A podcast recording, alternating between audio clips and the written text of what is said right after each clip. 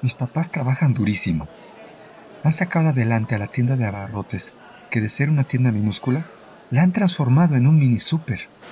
Nada que ver con aquellas épocas en las que despachaban la mercancía que ellos mismos traían de la central de abastos.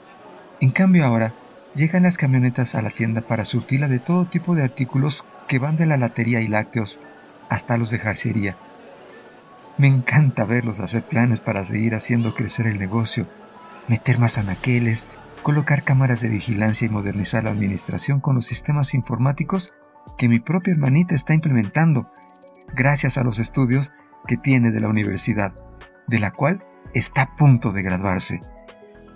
Y pensar que todo eso era inimaginable cuando yo estaba con ellos. Yo siempre se lo dije, tú vas a ser mejor que yo, y así fue. Me siento muy orgullosa de haberle pedido que sin olvidarse de su carrera, ayudara a mis papás, quienes la dejaron ser ella misma sin compararla conmigo, sin ponerle el ejemplo de mis boletas llenas de dieces. Soy feliz, aunque me haya muerto de cáncer, aunque sí lamento no haberles podido ayudar más.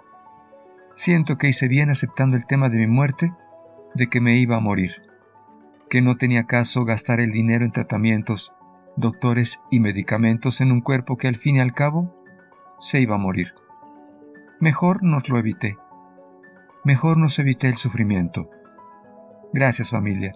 Les doy las gracias por haberme hecho caso, dejándome morir y no llevar a la quiebra a la familia. Les agradezco que me recuerden todos los días, y más hoy que es el Día de Muertos. Ah, pero eso sí, hoy en la noche me voy a dar un atracón con todas las cosas tan ricas que hoy, primero de noviembre, me han puesto en mi mesa. Veo que no se han olvidado de mis gustos. Ahí está la concha de chocolate, la malteada de fresa, las hojaldras de mole, mi muñeca, el osito de peluche, mis estampitas y algunos dibujos que les hice.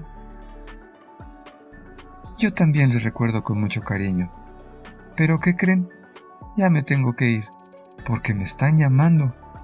Es que creo que ya me toca irme a meter a otro cuerpo, uno que recién nace a la vida. Ni hablar. Ya no alcancé a darle un pellizquito a mi ofrenda.